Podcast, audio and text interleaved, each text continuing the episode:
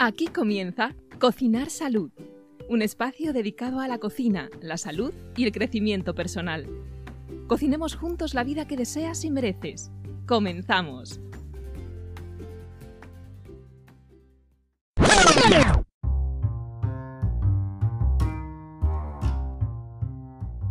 Hola cocineros y cocineras de salud, bienvenidos y bienvenidas al podcast de Laura y Fer, un lugar en el que descubriremos juntos cómo cocinar la receta de nuestra vida. Hola compañera Laura, ¿cómo llevas tu receta?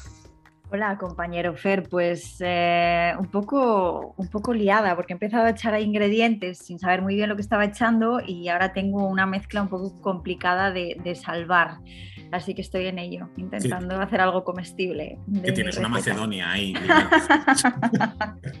sí, pero no de frutas, o sea, una Macedonia de todo lo posible, de todo lo habido por haber. Has metido ahí sobrasada, chorizo, kiwi, gambas, mejillones. Tal cual, sí, sí, sí. Pues nada, a masticarlo y a distribuirlo.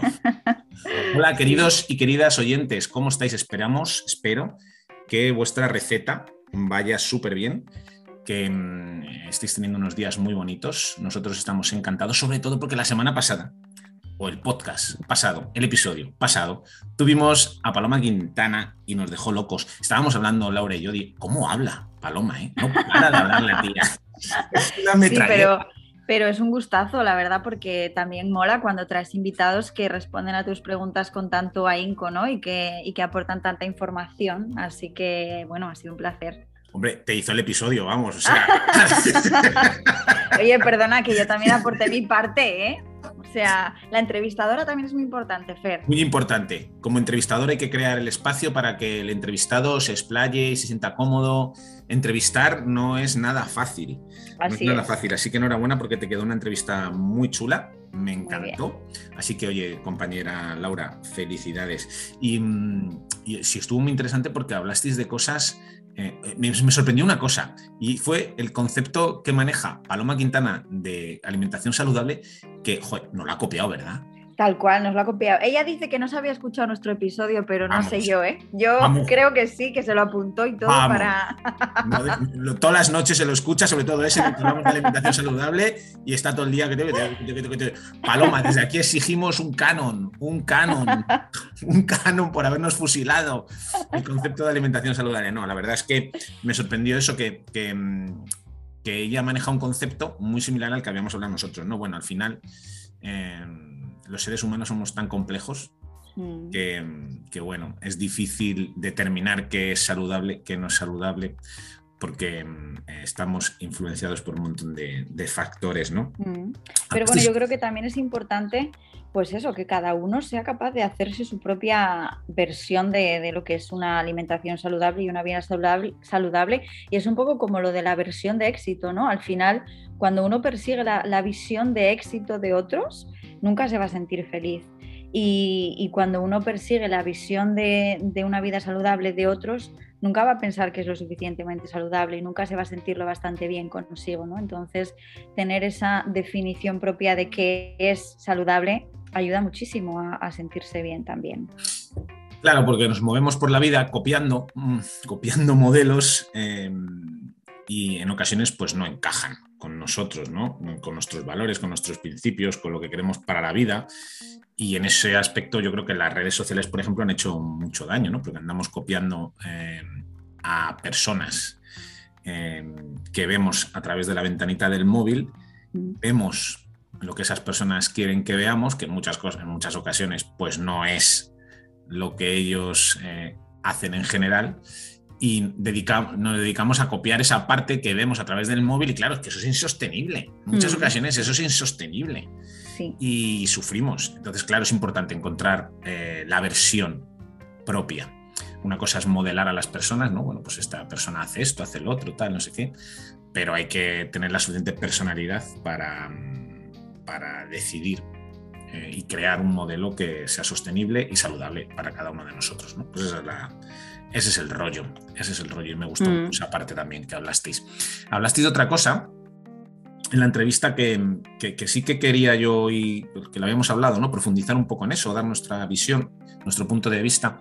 Mm. Tiene que ver con, con, manejar presupuestos domésticos económicos a la hora de comer saludable, ¿no? Es cierto, como le decías a Paloma, ¿no? Y hablabais en la entrevista que en muchas ocasiones, pues a la gente le cuesta, le cuesta eh, comprar determinados alimentos, incluirlos en su cesta de la compra porque, porque aparentemente son caros, que lo son.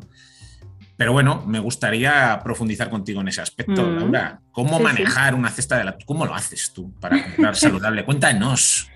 A ver, yo creo que esto tiene mucho que ver con finanzas en general, ¿no? Porque mm, hay muchas personas que no tienen ni idea de cuánto dinero gastan en qué.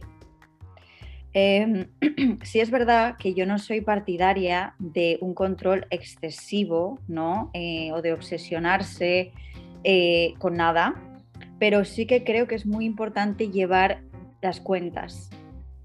Yo tengo un Excel, ¿vale? Con todos mis gastos. Em, tengo un Excel con mis gastos fijos todos los meses, pues el alquiler, el teléfono, el internet, ta, ta, ta, ta, ta, ta. Em, y luego, pues eh, con el dinero que yo recibo y los gastos fijos, veo cuánto es lo que me sobra, ¿no? Entonces, con lo que me sobra, yo decido, en base a mis objetivos, cuánto dinero puedo destinar a la comida, ¿vale? Y cuánto dinero puedo destinar a comer en restaurantes, cuánto dinero puedo destinar a esto y al otro. Entonces, una vez que yo sé cuánto dinero puedo destinar a la alimentación, yo ahí es donde me voy haciendo mis, mis planes, ¿no? Eh, y, por ejemplo, yo no soy una persona que compare precios en supermercados porque me, resta tiempo de vida y me estresa y no, o sea, francamente también considero que es un privilegio porque yo puedo permitirme decir, mira, me da igual ahorrar 20 céntimos en, en aceite, ¿sabes? O sea, no me importa. Porque al final, ¿qué es? ¿Un euro al final de mes? ¿Dos euros? Pues mira, te los regalo.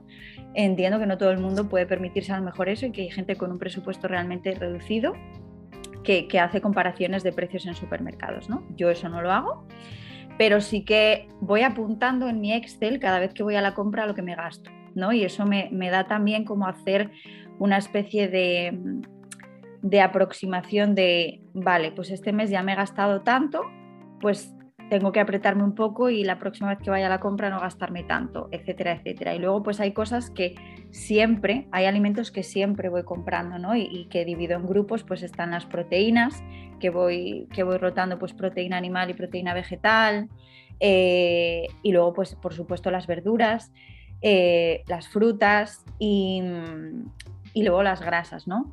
Eh, entonces, lo que siempre hago es las cosas más básicas y más importantes son las que primero compro, las prioridades, ¿no? Pues como sería el aceite de oliva virgen extra que no falta en mi casa, o las proteínas animales o vegetales, eh, las verduras son cosas que eh, construyen la base saludable de mi plato. Y luego, pues, los extras, ¿no? Como por ejemplo cuando no me apetece ponerme a hacer kimchi y me compro un kimchi bueno, pues el kimchi es muy caro y sé que no es la prioridad o la base de mi alimentación, pero si ya me he comprado todo lo demás y me puedo permitir añadirme eso, pues me lo añado, ¿no? Eh, o, bueno, pues todos los extras que, le quieras poner. Y luego, pues para ser sincera, eh, como los precios van cambiando bastante, eh, soy muy flexible en cuanto a la lista de la compra se refiere. O sea, yo no me hago una lista de la compra de tres calabacines, tres zanahorias, un brócoli, una coliflor, porque yo no sé cuánto va a costar cuando llega al supermercado y aquí en Alemania te puedes llevar, o sea, puedes encontrarte el calabacín a 4 euros el kilo. Entonces es como, vale, pues es que no me compro calabacín, me compro berenjena que está a 1,50. Entonces en eso soy bastante flexible. Eh, yo sé que quiero verduras y además como en mi cabeza cada vez que veo una verdura es como que se abren diferentes preparaciones y platos que puedo hacer con esa verdura, todo en mi cabeza se va cocinando, ¿no? Eh, por decirlo de alguna manera.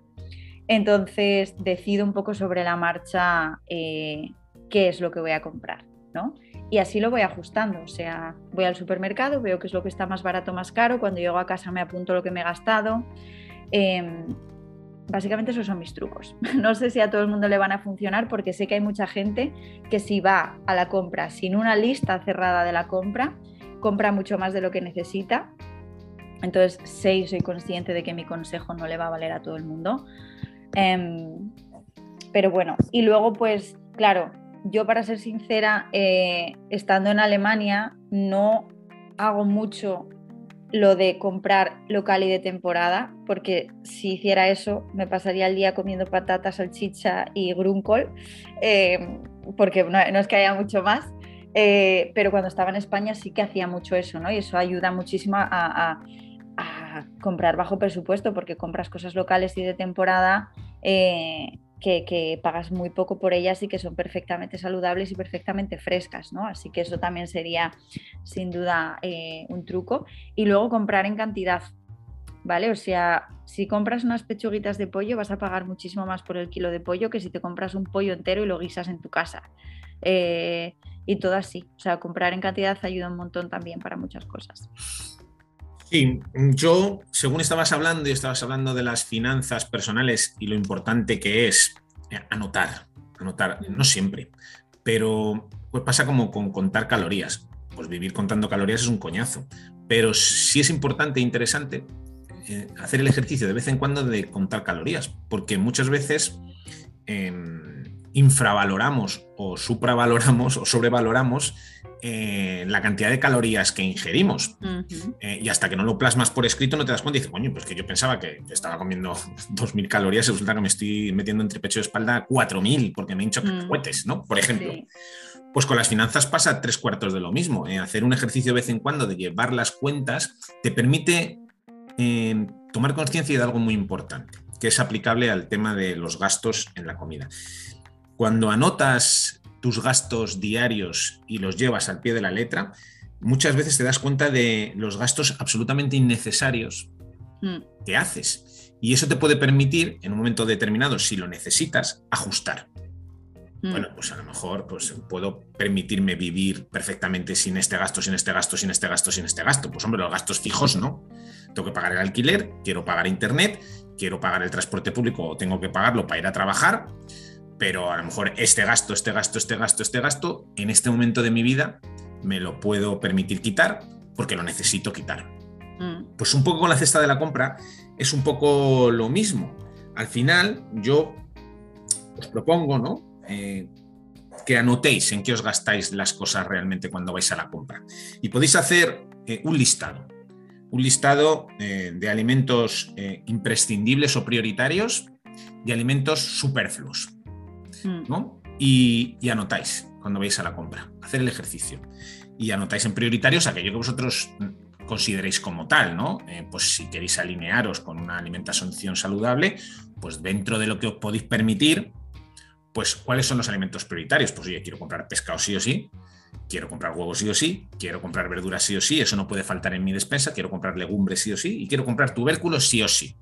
¿Vale? Eso es prioritario. Perfecto.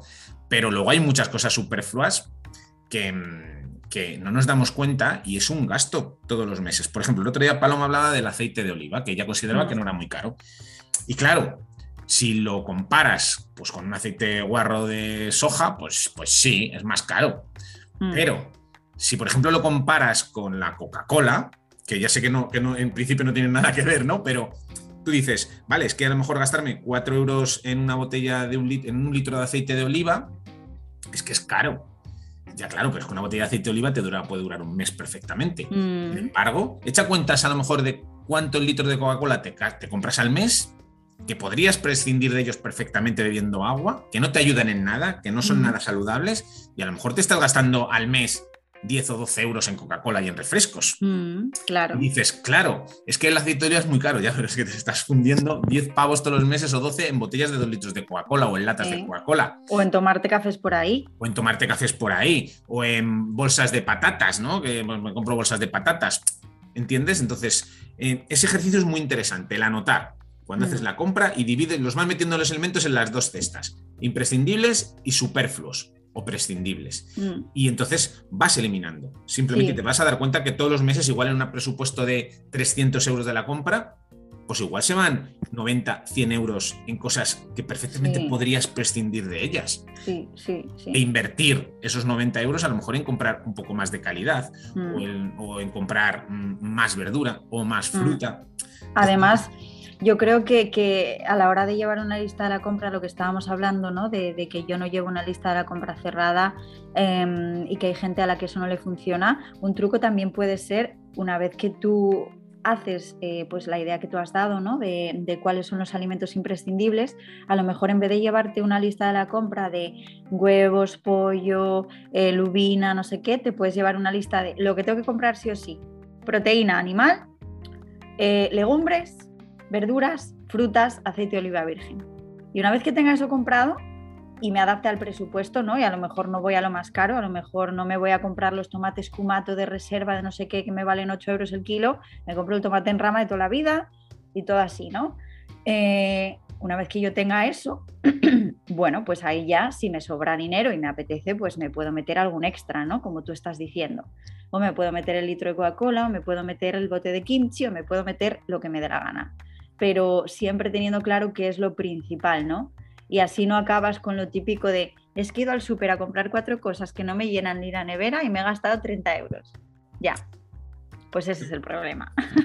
Claro, em, lo que ocurre, que a mucha gente le frena, y por eso este programa, este, este, este podcast se llama Cocinar Salud, lo que ocurre, mucha mm. gente no tiene esa flexibilidad porque le, faltan, le falta la herramienta básica para todo eso, porque tú vas al mercado, tú y yo podemos ir al mercado, voy a comprar pescado y te da igual comprar unos boquerones que unas sardinas, que un trozo de, pescadilla, que un gallo, porque, bueno, pues no nos da miedo enfrentarnos a cualquier tipo de pescado, mm. ¿sabes? Y, podemos enfrentarnos al mercado o al momento de comprar con esa flexibilidad. ¿Qué ocurre? Que mucha gente, porque pues solo sabe hacer, pues eso, dos cosas, ¿no? Emperador a la plancha y, au. Y entonces, claro, les resta mucha capacidad. Por eso la importancia ¿no? de cocinar. Y, siempre que hablamos de cocinar, tenemos claro que es una herramienta súper poderosa que nos da, pues eso, eh, muchas posibilidades para, para, para cocinar sabroso, para que esté rico, para tener esa flexibilidad que te permita en un momento dado ir al mercado y decir, pues voy a comprar verdura, pero no sé qué voy a comprar, porque me da igual, me compro un repollo, un brécol o unos nabos, pues seguro que voy a sacarles partido, mm. porque, porque tengo esa herramienta. Entonces, de ahí que hagamos tanto hincapié siempre y que, que, defendamos la cocina como una herramienta de salud. Así que nadie, no se las pilas y cocinar para poder ir al mercado como va Laura a lo que el universo le ofrece. Muy importante en la vida y en el mercado y en todas partes. ¿eh? Muy importante, muy importante. Otra cosita que quería comentar así muy rápido por encima, que, dejasteis caer el otro día en la entrevista que me parece importante, ¿no? que es em, cuando quieres llevar una alimentación saludable, cuando quieres defender un estilo de vida muy concreto, cuando miras por ti, cuando miras lo que comes, eh, dentro de todo eso, hay una parte que a la gente también le, atormenta, que es eh, sociabilizar. Yo el otro día en mi podcast con, Vicente de No Vuelvo a Engordar, hablaba de eso, ¿no? Digo, Oye, Fer, ¿qué estás haciendo publicidad o algo de.? Sí, estoy haciendo spam, spam. Bueno, si quieres lo corto. No, pero, pero viene al hilo, viene al hilo, viene al hilo porque, porque él, él hace dieta cetogénica. Y yo le decía, yo es que no puedo hacer dieta cetogénica, lo puedo hacer un mes. Pero es que al mes me subo por las paredes, macho, porque a mí me gusta salir a tomarme una cerveza con mis colegas, ¿no? Que es lo que hablas el otro día con Paloma. Y, una dieta cetogénica, mm, midiendo la cantidad de grasa y de hidratos que consumo, que no puedo. No puedo, ¿no? ¿no? No puedo porque para mí sociabilizar es muy importante. Entonces hay mucha gente que abandona, se frustra o, o simplemente tiene una mala relación con un estilo de vida o con una alimentación saludable, porque pues para esa persona es importante salir. Y o bien se corta de salir y deja de salir con sus colegas, o con sus amigos, o con sus familiares, o cuando sale no lo disfruta, o cuando sale va amargado. Entonces, mm. joder, qué importante es lo que hablábamos antes, ¿no? Ser capaz de construir tu propio estilo sin copiar el de nadie, sino decir, mm. no, yo tengo la suficiente personalidad en un momento dado para decir, no, es que yo quiero hacer esto y lo voy a hacer así y voy a tratar de ser lo más feliz y lo más consecuente y lo más coherente con lo, con lo que quiero para mí. Y eso es mm. complicado, ¿verdad? No sé si a ti te ha pasado, te sucede o, si tienes algún tipo de recomendación al respecto. Bueno, la recomendación que yo daría en primer lugar es que cada persona, que es que de verdad siento que siempre doy como el mismo consejo para todo, pero es que me parece súper necesario que cada persona se siente a pensar cuáles son sus prioridades, ¿vale?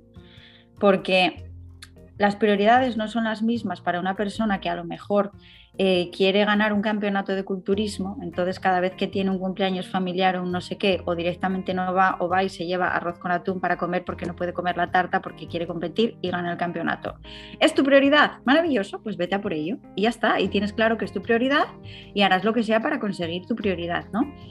Eh, ahora que si tu prioridad no es esta y tu prioridad es sencillamente llevar una vida saludable en la mayor parte del tiempo, pero también disfrutar, pues a lo mejor no te hará falta llevarte el arroz con atún al cumpleaños y te comerás un trozo de tarta o dos o los que consideres porque tu prioridad es llevar en general una vida saludable sin demasiados, eh, ¿cómo decirlo? Sin demasiados límites, ¿no? Por decirlo de alguna manera. Entonces creo que lo principal es que cada uno se siente consigo mismo y sea sincero consigo mismo de cuál es mi prioridad, qué es lo que yo quiero. ¿Quiero tener abdominales? Vale, ¿para qué quiero tener abdominales? Mm, ¿Qué me aporta esto? O solo quiero tener una vida saludable y no me importa, o sea, eso es lo principal, ¿no? Luego lo segundo, eh, un problema con el que yo me he encontrado y que no soy la única, sino que veo que mucha gente se encuentra con este problema es, tú eres de una manera y quieres cambiar tus hábitos. Pero claro, las personas con las que tú te has relacionado hasta ahora tienen los hábitos que tú tenías y que quieres cambiar. Y entonces es muy difícil que tú cambies tus hábitos si sigues pasando tantísimo tiempo con personas que tienen los hábitos que tú no quieres y que encima no te apoyan en conseguir los hábitos que tú quieres. ¿no? Lo típico de vas con amigos con los que siempre has cenado, pues yo en Asturias, cachopo frito con patatas fritas y te tomas un cubata mientras cenas. Mm. Eh, eh, y, obviamente, pues cuando yo quiero cambiar eso y digo, no, no, no, y no voy a tomarme un cubata, me voy a tomar agua y en vez del cachopo me voy a pedir una ensalada. Te dicen, anda tía, venga por favor y no sé qué, y es como que te, te, dan, te presionan, ¿no? Y es como, no, venga, porque al final pues, pues quieren que seas igual que ellos y quieren que todo se mantenga igual, ¿no? Entonces, lo siento por decir esto y por cortar rollos, pero... Mm, si quieres cambiar tus hábitos, vas a tener que, no te digo cambiar tus amigos, pero a lo mejor pasar menos tiempo con ellos. O sea, yo cuando dejé de fumar, ¿vale? Yo tengo una amiga que sigue siendo amiga mía, que cuando yo fumaba, nos juntábamos y es que yo creo que en un sábado nos bebíamos una, nos fumábamos una cajetilla de tabaco entre las dos, o sea, una yo y una ella. Y yo cuando quise dejar de fumar, le tuve que decir, mira, te quiero mucho, pero es que necesito que no nos veamos por un tiempo porque es que sé que si te veo voy a necesitar fumar y es que voy a, o sea, es así. Y es que lo siento por cortar el rollo a la gente que piense, ah, no, no tengo que cambiar nada y puedo, yo soy muy fuerte y puedo salir con mis amigos y mientras ellos tengan cachopo yo me voy a tomar una ensalada. No, lo más probable es que no, ¿vale? Que tengas que buscar amigos que cenen ensalada, porque eso te va a ayudar a cenar ensalada. eh, y luego, básicamente, a partir de ahí, eh, yo lo que hago, que sí que he sido muy rígida anteriormente, ¿no? En un pasado.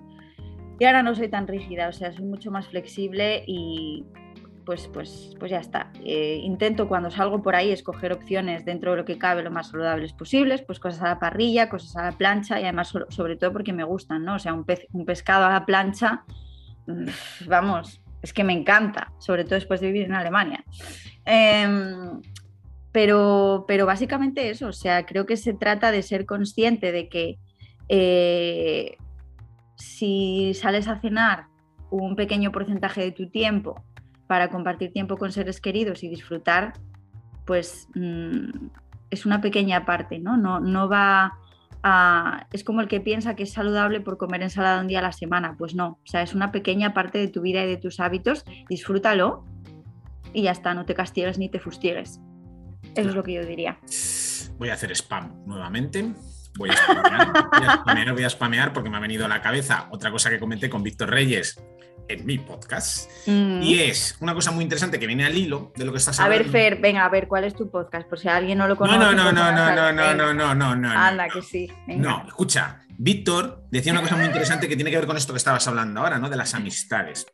Y hablamos de la motivación y de y, yo decía, pero ¿por qué a la gente le cuesta tanto ¿no? encontrar la motivación? ¿Por qué a la gente le cuesta tanto alcanzar objetivos? Y me decía, mira, fundamentalmente porque la gente se centra en el objetivo y no se centra en convertirse en la persona que ha de ser para lograr el objetivo. Entonces nos centramos en lo que queremos conseguir, pero no nos centramos en transformarnos en esa persona que va a lograr ese objetivo. Porque a lo mejor siendo lo que somos, ese objetivo no lo vamos a alcanzar nunca. Mm. Si yo salgo todas las semanas seis veces y quedo con seis grupos de amigos que se hinchan a cubatas y a cachopos, difícilmente voy a poder eh, mejorar mi salud o mejorar mi composición corporal, el objetivo que sea, ¿vale? El que sea. Difícilmente porque estás siendo una persona no alineada con el objetivo. Eres una persona. Entonces, claro, nos tenemos que centrar en convertirnos en esa persona que queremos ser en el futuro, pero lo tenemos que hacer en el presente. Exacto, y tener coherencia, ¿no? Entre, entre lo que deseamos y, lo, y, las acciones que tenemos. O sea, mm. es lo más importante.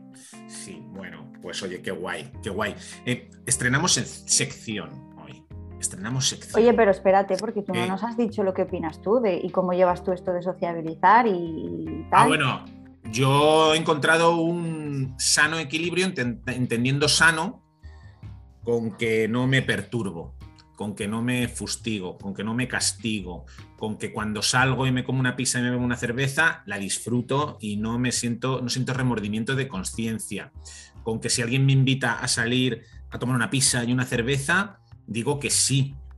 Digo mm. que sí, porque esconderse en casa, porque no quieres comerte una pizza o porque no eres que enfrentar el momento en el que los demás se piden una pizza y tú a lo mejor te quieres comer una ensalada, pues, pues yo en mi caso he pasado por todas las etapas. Y yo creo que esto tiene mucho que ver con encontrar tu sitio, ¿no? Yo paso por todas las etapas. Yo paso por las etapas de no quiero salir con nadie porque salir significa tener que comer X o dejar de comer X. Em, si salgo me fustigo, me castigo y al día siguiente me levanto a las 7 de la mañana y me voy a correr 15 mm. kilómetros como un enfermo mental, ¿sabes? Mm. Que eso también lo he hecho, es decir, mm. que es eh, castigarme, castigarme. Porque mucha gente, cuando sale a correr o se va al gimnasio, no va a disfrutar del campo cuando corre, va a castigarse porque ha hecho algo malo. Sí. Porque se ha pasado, porque, bueno, ya lo hablamos en un episodio, ¿no? El tema de pensar. Pues yo me he movido ahí, yo me he movido ahí, he sufrido por ahí, lo he pasado mal por ahí, hasta que ahora, pues bueno, pues entiendo, oye, pues voy a hacer lo mejor posible para mí. La mayoría de las veces voy a hacer buenas elecciones, pero cuando me apetezca, a mí, Fernando Rodrigo Mingo, con 46 años, a mí cuando me apetezca, pues algo, me tomo una birra o dos o tres, me pego una juergona, me hincho a mm. comer pasta y macarrones y me como una tarta, no pasa nada, porque para mí eso es saludable. Mm. Porque yo no puedo vivir sin sociabilizar, yo no puedo vivir sin salir a cenar por ahí y disfrutar de la cena plenamente, con mm. todas las consecuencias que tiene la, cena, ¿no? Entonces yo lo hago así. Pero claro, para llegar a ese punto, pues he tenido que pasar por todos, por un montón de puntos diferentes. He tenido que castigarme, fustigarme, arrepentirme, tener remordimientos, eh, negarme a salir, encerrarme. O sea, yo he tenido que pasar por todo eso. ¿Eso es saludable? Pues para mí no. Ya. Pero para saber que no es saludable para ti, has tenido que pasarlo y darte cuenta. Claro, pues igual. Y luego está, eh, está la foto esta que no sé si la has visto en las redes de una línea ¿no? hacia el éxito, entre comillas, que volvemos a decir, el éxito para cada persona es una cosa, pero la expectativa es una línea recta desde el punto en el que estás hasta el éxito y la realidad es una línea totalmente eh, desigual ¿no? Eh, y, no homogénea porque tiene altos y bajos continuamente y eso es lo que muchas veces no, queremos, no tenemos claro. Por ejemplo, al respecto de esto, ¿no? El otro día con Mario Redondo, que, es un, estuve comiendo con él y Mario es, fue, ahora se, se, dedica al ejercicio físico y cáncer, pero en su momento él compitió en Men's Health y fue campeón. Y, que yo, y claro, entonces le pregunté la comida, ¿tú cómo llevabas eso? Dice, ¿Te ha costado desengancharte de ese estilo de vida, de entrenar a muerte, el tupper de arroz con atún, todo esto que hablábamos? Me dice, no, no, a mí no me mm. gustó nada. Yo estaba, estaba deseando, porque yo en el fondo me lo tomé como un reto temporal y yo, sufría, pero yo sabía que era temporal. Yo quería competir y sabía que en cuanto dejase de competir y llegase al final de esa etapa, lo iba a dejar. dice, pero hay mucha gente que yo conozco dice que, que sufre un montón. Sufre un montón porque, porque hay una incoherencia brutal en su vida y porque viven esclavos, ¿no? entonces, pues bueno, ¿de qué somos tan complejos? Mm. Somos tan complejos, ¿no? Que cada uno somos un mundo completamente diferente, ¿no? Y, lo vivimos de manera distinta. Así que bueno, ¿he contestado tu pregunta? Sí, la has contestado. Muchas gracias. Pues eso, os quería contar que Laura y yo vamos a partir de ahora, hemos creado creado una nueva sección. Hemos tirado de creatividad, de, bueno, llevamos. De la poca que nos queda, ¿no? Meses preparando esto, meses. meses de estudio, meses de estadísticas, meses de prueba y error para llegar a esta maravillosa sección que es: os vamos a hablar de un ingrediente y os vamos a contar cómo lo cocinamos, cómo lo preparamos, os vamos a dar ideas y no solo. Es que, que no nos lo copien, ¿eh? Laura, que no nos copien esto, porque esto es oro, lo vamos a tenemos que patentarlo. Además, no, a ver, Fer, es muy difícil de copiar porque tiene tanta complicación que, no creo que nadie se atreva a hacerlo. Somos muy complejos, ¿verdad? Somos muy complejos y tenemos una complejidad mental tan alta que nos permite hacer estas barbaridades. Sí, sí, vamos a hacer hoy. ¿Y de qué vamos a hablar hoy? ¿De qué ingrediente vamos a hablar hoy, Laura? Del fresón. Del fresón, que además es temporada temporada empieza a haber fresón en los mercados ya hace unas semanas y empieza a estar bien de precio, porque claro, hace mes y medio el fresón eh, era, como había que hipotecarse para comprar fresón. Mm. Entonces, claro, si hablamos de ahorrar, mm. como hablar al principio del programa, ¿no? Pues em, comprar el producto en su punto em, óptimo, pues eh, además de que está bastante más rico, pues es bastante más barato. Entonces ahora hay fresón en el mercado, están bastante bien de precio. Yo que lo compro para el hotel, estoy dándole bastante caña y hay que aprovecharlo. Entonces, eh, vamos a darle caña al fresón estas semanas, ¿no? Que tenemos por delante tres, cuatro semanitas en las que podemos aprovecharnos de su buen precio. Eh, porque además, eh, y esto, esto, esto, es lo mejor, esto es lo mejor, esto es lo mejor de esta sección. Esto, Laura, vas a flipar. son fuente de vitamina C, antioxidante, fortalece nuestros huesos porque tiene potasio, magnesio y vitamina K, es antiinflamatorio y además ayuda a regular el tránsito intestinal. ¡Wow! Esto me parece brutal. Lo nunca he visto, ¿eh? Lo nunca he visto. ¿Nos van a llamar para la tele? no lo descarto. O sea, si, si, está Belén Esteban, mm, podemos estar nosotros. O sea, sí. no me cabe absolutamente ninguna duda. No lo sé, tengo dudas. Tengo dudas de que quiera estar en la tele. Ese es otro tema. Después de este tirabuzón, después de esta demostración de conocimientos con respecto a las propiedades nutricionales del fresón, ahora ya sí, vamos a contaros un poquito cómo nosotros em, preparamos el fresón. Vamos a dar ideas eh, acerca de cómo utilizar el fresón más allá de comerlo con nata, con zumo de naranja o así, tal cual, a pelo, que también está muy rico, pero oye, vamos a sacarle partido. Vamos a dotaros de herramientas para que eh, eso que a veces es tan difícil que es cocinar, pues no lo sea tanto, ¿no? Porque Laura y yo eh, cocinamos rico, variado y llamamos sencillo. Así que, eh, venga, Laura, empezamos por el dulce, que es lo más común. Venga, sí, por el dulce. que empezar por el postre no es lo común, pero creo que debería hacerse más a menudo. ¿eh? Sí, sí, sí. Sí. ¿Sí? Ah, bueno, vale. Estamos locos, ¿eh? Hay que romper las normas. Hay que romper las normas. Estamos hoy, vamos que lo rompemos. yo quiero contar una receta de, que heredé de mi abuela, del fresón, eh, que a mí es como a mis sobrinas les encanta cuando se lo hago así, la verdad, porque está muy rico y es fresón con vinagre. Eh, suena raro, pero no es tan raro, porque simplemente hay que cortar el, fresón, quitar el pedúnculo, o sea, la ramita verde, eh, cortarlo, lavarlo, cortarlo y ponerlo en un bol. Le añades aproximadamente, para 250 gramos de fresón, una cucharada de azúcar. Sí, he dicho azúcar. ¡Oh! Hay que censurarlo, hay que censurarlo. Y un par de cucharadas de vinagre de manzana o de Módena, por ejemplo, que también le va muy guay. Lo mezcláis bien todo eso y lo metéis en la nevera y lo dejáis 6, 7 horitas. Vais a flipar porque eh, lo que pasa es que el, azúcar em, genera lo que se llama osmosis, empieza a extraer todos los líquidos del fresón y se, y se queda como un almíbar ahí, mega concentrado, que es puro fresón, se queda como una sopa. Y, está brutal. Mi abuela lo hacía así. Luego, ¿qué pasa? Que luego yo ya le incorporé mis movidas. Luego le, puedes incorporar un par de vueltas de molinillo de pimienta que le da un toque bastante interesante. Y ya, si lo rematas, ya, ya, ya, con una bola de helado de vainilla, Laura, es un bol con todo el juguito, con el sabor de los fresones y una bola de helado de vainilla. Yo a mis sobrinas les encanta. Les encanta, les encanta ese postre. De hecho, spam, tercera parte, en mi libro Historias Deliciosas.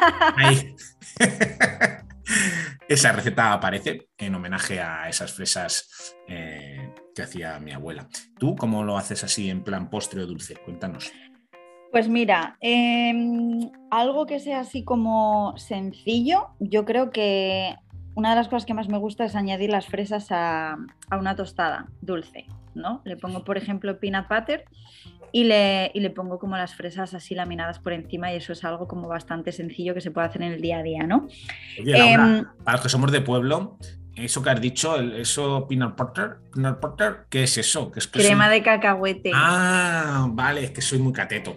Ay, de verdad, ¿eh? De verdad, de verdad. Bueno, em, y nada, luego eh, creo que, que, es como que se pueden hacer muchas cosas también sencillas y que no llevan demasiado tiempo, como pues eh, una especie de flan con fresas o una especie de mousse con fresas, ¿no? que a lo mejor lo puedes mezclar pues, con leche de coco eh, y le pones un poco de agar-agar y tienes en un momento em, pues una especie de, flan o de mousse, incluso le puedes añadir en la base, pues hacer como una base de, con avena y con frutos secos y luego añadirle encima lo del mousse y así tienes como una especie de tarta.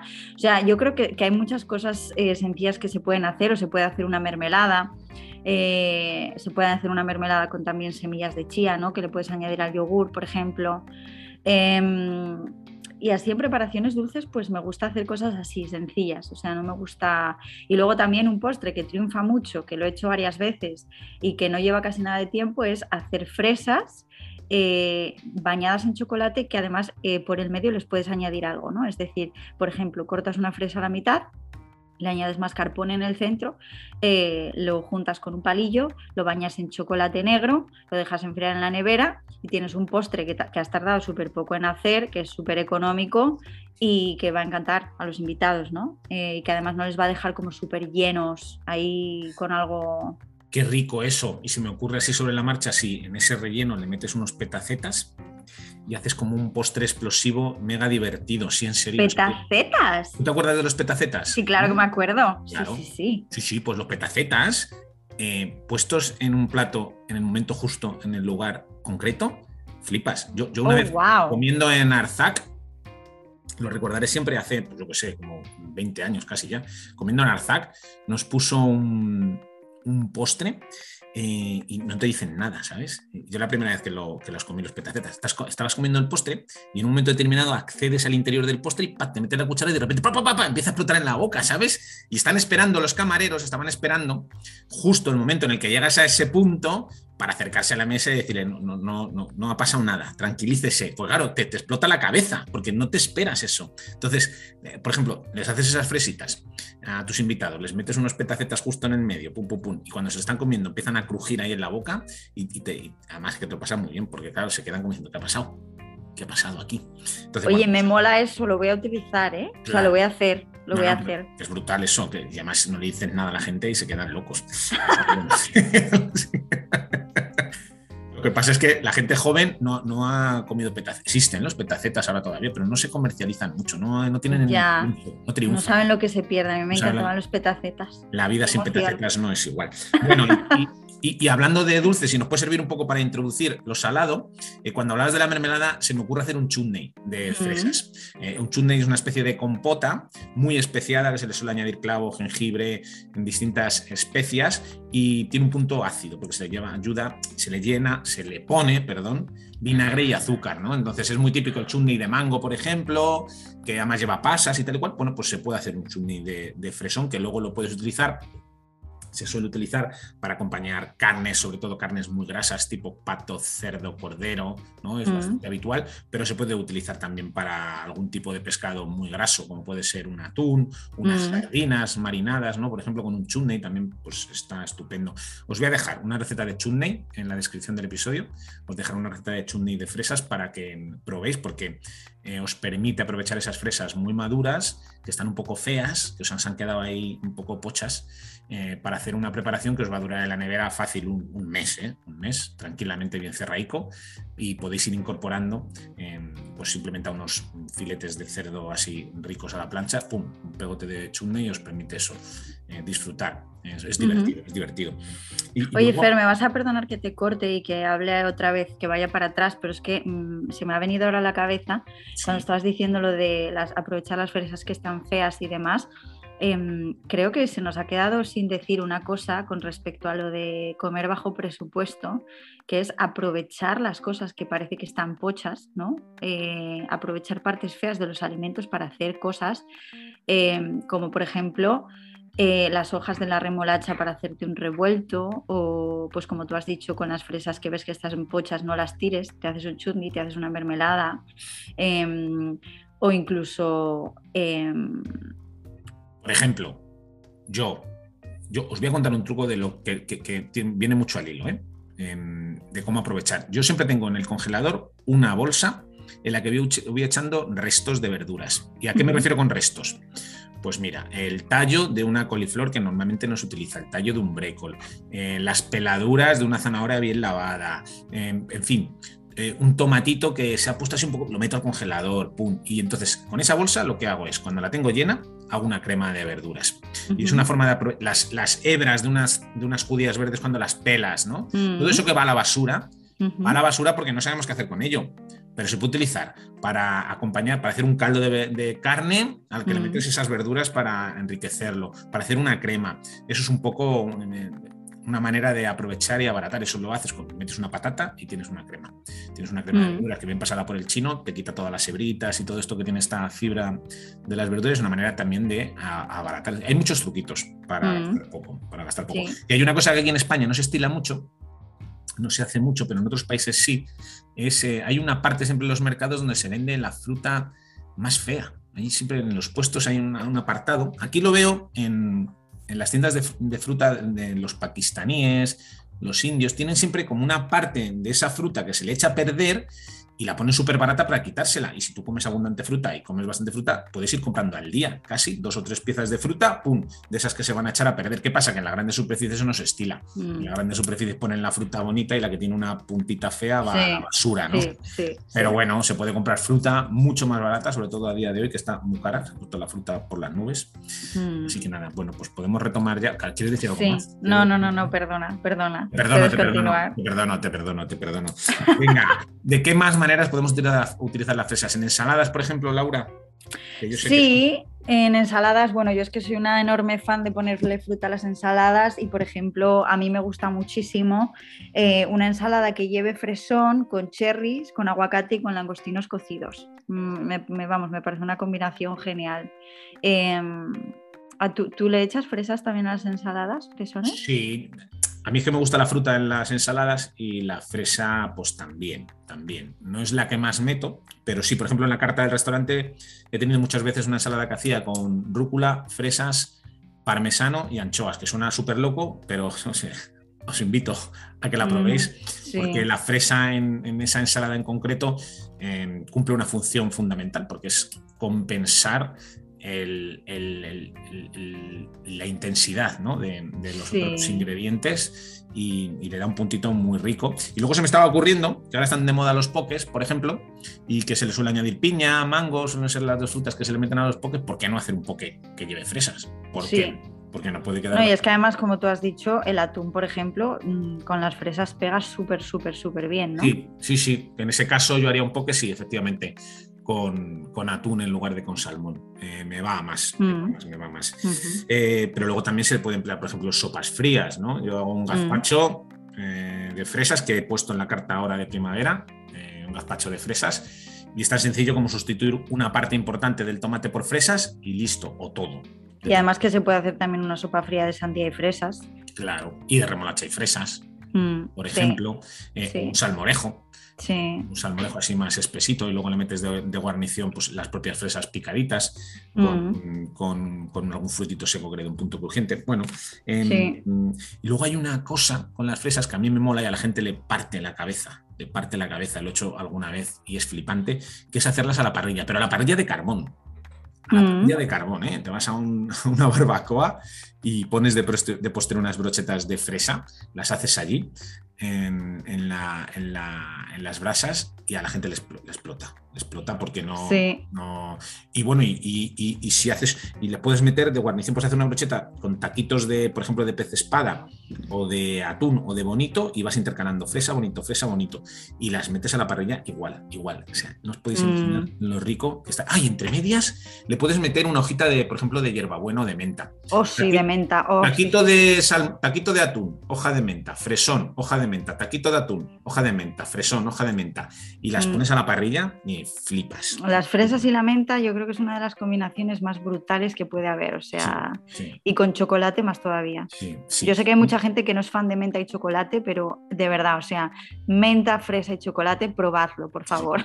Sí, hay especias que van súper bien con las fresas o el fresón. Por ejemplo, la pimienta que ya os he dicho antes, me parece que le va súper bien a las fresas. Le va muy bien el jengibre, por ejemplo, muy bien. La vainilla, porque yo creo que la vainilla le va bien a todo. La hierbabuena le va muy bien. Mm. Luego hay hierbas que aparentemente no, o especias que aparentemente no, y sin embargo, mola un montón, como el cilantro. Te puedes hacer un ceviche, por ejemplo, de, algún tipo de pescado, le añades eh, unas fresas y, le añades bueno, abundante cilantro, porque el ceviche lleva abundante cilantro, y, mola, porque como tiene, sobre todo si las fresas están dulzonas, porque como el cilantro es tan ácido y tan perfumado, mm.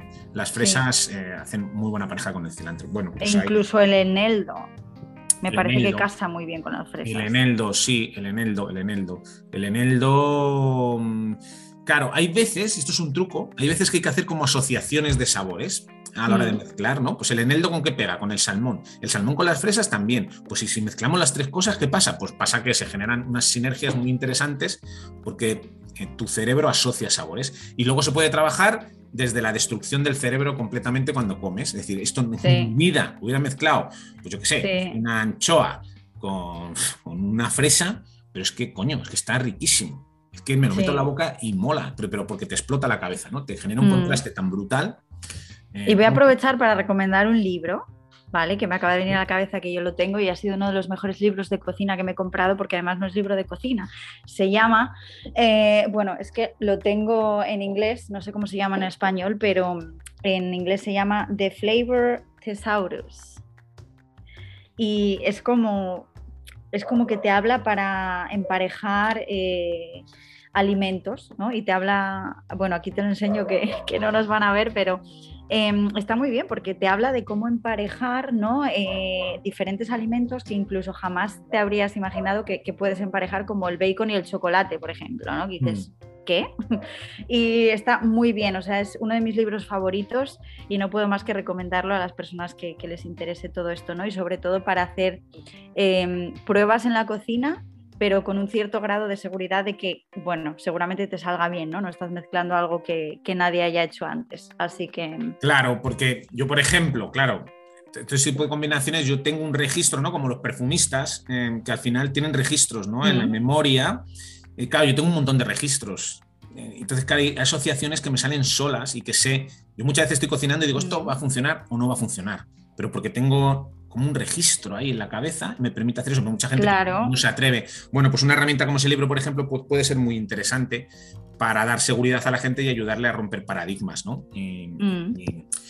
estructos, y constructos mentales al respecto de las cosas. Más maneras de utilizar las fresas. Laura, dale. Pues, eh, pues nada, una vinagreta, por ejemplo, eh, una vinagreta en la que los ingredientes estén ahí todos muy picaditos y que le añadas fresas, aunque por supuesto tendrían que ser fresas que estén no maduras, ¿no? Para que se mantengan, eh, digamos, crujientes y con toda esa textura, ¿no? Que, que tiene el resto de ingredientes y vamos, pues yo la mezclaría como con una vinagreta como la que hace mi madre, por ejemplo, que le echa pimiento rojo, que le echa cebolla, que le echa eh, huevo duro y le añadiría las fresitas.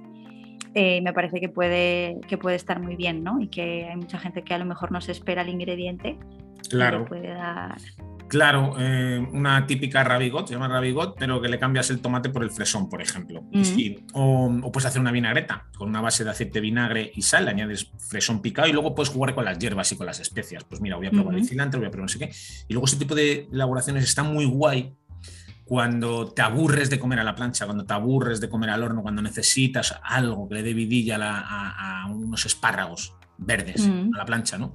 Por ejemplo, que hay mucha gente que lo necesita, pues mira, este tipo de vinagretas ayudan un montón simplemente a hacerte un trocito de una trucha a la plancha y añadirle un poquito de esta vinagreta de fresas y, y, te vas a volver adicto a la vinagreta de mm, fresas. Sí. La, plancha no vas a poder comer otra cosa.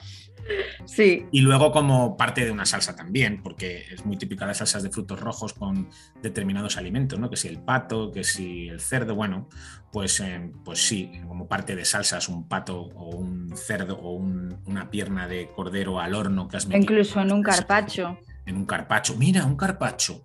Y incluso en un carpacho vegano de remolacha también le puedes poner perfectamente una salsa con fresas. Sí, sí, sí, sí. Puedes hacer una vinagretita, un aliño y alinear ese carpacho. Con un poquitito de menta así por encima. Qué rico, qué rico, qué de ideas, qué de ideas. Sí, sí, sí. Qué de ideas. Y vamos a terminar con una receta que os voy a contar y que luego os dejaré también en la descripción em, para que lo flipéis un poco con la gente y os quedéis con ellos. Pues el típico costillar de cerdo que se hace a baja temperatura, que se mete al horno y se glasea con una típica salsa, ya sea tipo barbacoa, una salsa una salsa que lo único que tiene es un, aporte de azúcar importante que hace que cuando se hornea se va caramelizando y se va creando esa costrita, esa, esa película, ese glaseado que hace que esté tan rico, ¿no? Pues bueno, pues vais a preparar un glaseado, pero con fresas. O sea, vais a flipar. Yo os cuento cómo hago yo el, costillar en casa, porque no todo el mundo tiene un envasador al vacío, no todo el mundo tiene una runner o un aparato para cocinar a baja temperatura, así que lo voy a hacer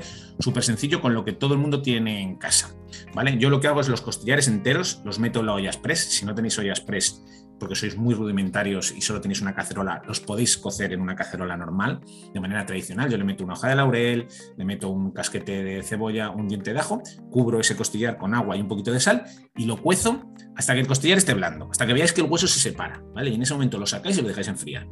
Y mientras, aparte, preparáis el glaseado o lo que vais a utilizar para glasear ese costillar. Que básicamente podéis meterle muchas cosas, ¿eh? pero con 200 gramos de fresón, dos cucharadas de azúcar moreno, eh, un par de cucharadas de vinagre, un poco de sal y pimienta, triturándole y haciendo como una especie de puré, os vale. Y luego cogéis ese costillar, lo untáis con, ese, con, esa, con esa pasta, con ese puré, y lo metís al horno, fuerte, 200 grados, con el grill enchufado. Y de vez en cuando, cada cinco minutitos, cogéis un poquito de ese puré y lo vais untando, le des la vuelta y vais haciendo una película, eh, un glaseado a ese costillar que va a quedar crujiente y, meloso por la cocción previa, que le va a dar un, sabor a fresón que la gente se lo va a comer y decir, está rico, pero no sé por qué. está rico, pero no sé por qué. Y dices, porque lleva fresón en el glaseado. Entonces la gente les va a costar asociarlo, les va a costar, les va a costar. Así que yo lo que os invito es que para que la gente cree la asociación y mejorar la experiencia, hagáis una ensalada aparte para acompañar en la que incluyáis fresones. ¿vale? Jugáis y, les, y jugáis con ellos en la mesa. ¿Vale? Que coman la ensalada. Uy, qué curioso, una ensalada con fresa. Sí, sí, pero el costillar que te vas a comer lleva fresas, te lo voy a contar al final.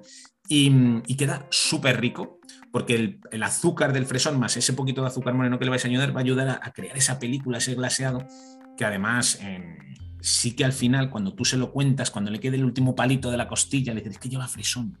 Entonces ellos van a jugar a buscar ese fresón en ese costillar que estaba muy rico, pero no habían asociado. y, les van a hacer los gochiribitas, vamos. Claro, y ese juego de buscar el fresón dentro de ese último palo del costillar es muy divertido. Hay gente que lo mm. encuentra y gente que no. Yo muchas veces juego con la gente a cuando les hago algo en el que hay un elemento que ellos no esperan y tal y cual, digo, ¿notas algo? ¿Notas algo diferente en ese plato? Hay algo, a ver, que, a ver si sabes lo que lleva, a ver si sabes lo que lleva, ¿no? Y muchas veces es sobre todo cuando juegas con la gente a incorporar cosas que no esperan dentro de un plato. Hmm. Así que nada, eh, eso os cuento, eso os cuento. Pues muy bien, muy interesante, muy apetecible. Muy apetecible, muy apetecible, mucho. Así que nada, eh, que, que, si lo preparáis, que nos etiquetéis por ahí y le echamos un vistazo. Por favor, preparar este costillar, por favor. por favor, y grabad las caras de vuestros invitados cuando las caras de vuestros invitados, que es súper guay. Sí. Pues no sé, oye, algo más que contar, que nos hemos enrollado ahí un montón. No, la verdad que nada más. Creo que ha sido un episodio bastante completito y que, y que ha quedado bastante bien. Qué guay. A los representantes de televisiones varias del mundo, mm, no, tiene que ser una oferta muy, muy, muy, muy jugosa, muy interesante. Eh, que esté alineada con nuestros valores, porque si no, no vamos a, no vamos a querer, ¿eh? que lo sepáis. No vamos a querer. Vosotros lanzad propuestas y ya veremos a ver lo que os decimos. propuestas y bueno, ya veremos, ya veremos. Somos gente muy ocupada. Pues nada, pero si te parece, pongo el postre al episodio, ¿vale? Venga, dale. Pues nada, este es el momento en el que os pedimos, queridos y queridas oyentes, que por favor comentéis, que os suscribáis, que le deis al like a nuestro podcast en cualquiera de las plataformas, que compartáis el episodio en redes o con vuestros amigos y por supuesto, como siempre, si queréis contarnos algo, os dejamos un enlace en la descripción del episodio para que nos podáis dejar cualquier sugerencia o comentario, ¿vale? Y ya pues sin más dilación eh, nos despedimos hasta el próximo episodio. Pues eso, hasta el próximo episodio, querida Laura y queridos oyentes. Chao. Hasta pronto, chao.